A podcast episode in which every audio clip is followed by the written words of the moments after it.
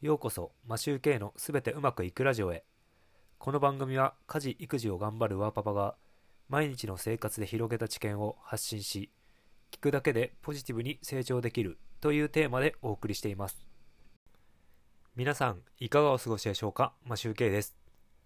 今回は自我と人生を切り分けるというお話をしたいと思います。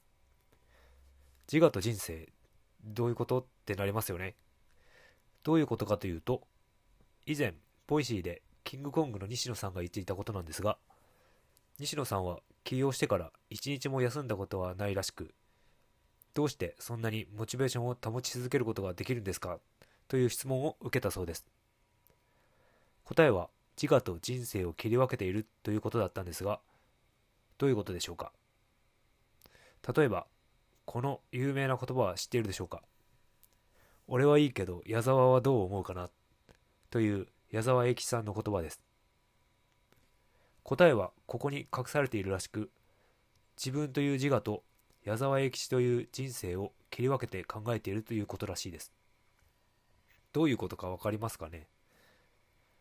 分かりやすくもう一つ例を挙げると野球のイチローさんが現役時代に記者にどうしてそんなにモチベーションを保つことができるんですか？と質問をしたそうです。その時イチローさんの答えは僕がどれくらいお金をもらっているか知っていますか？と答えたそうです。超一流選手としてメジャーリーグで活躍してそれは一般の人と比べ物比べ物にならないくらい稼いでいて今日はモチベーションが上がらないので打てませんでしたなんて言えませんよね。彼らはきっともう自我では生きていないんだと思います。自分の理想像を作って理想の自分ならばどう振る舞うか。それを考えて人生を生きているんだと思います。なのでモチベーションと行動がつながっていないんですよね。主語が私や俺僕なんて言っている人は仕事にムラがあるそうです。気持ちが乗らない。仕事は病気の時も落ち込んでいる時もモチベーションを持ち込んではいけないと言ってました。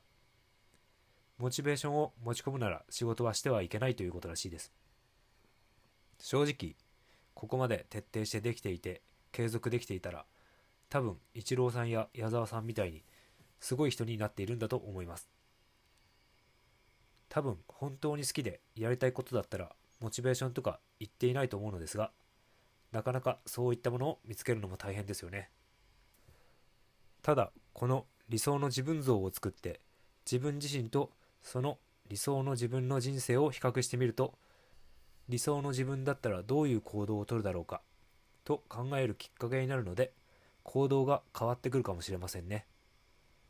皆さんは理想の自分像というものはお持ちでしょうか？うまく伝えられたか分かりませんがいかがでしたでしょうか？何か行動が変わるきっかけになればと思います。今回はこれで終わりたいと思います。いつも聞いていただきありがとうございます。マシュウケイでした。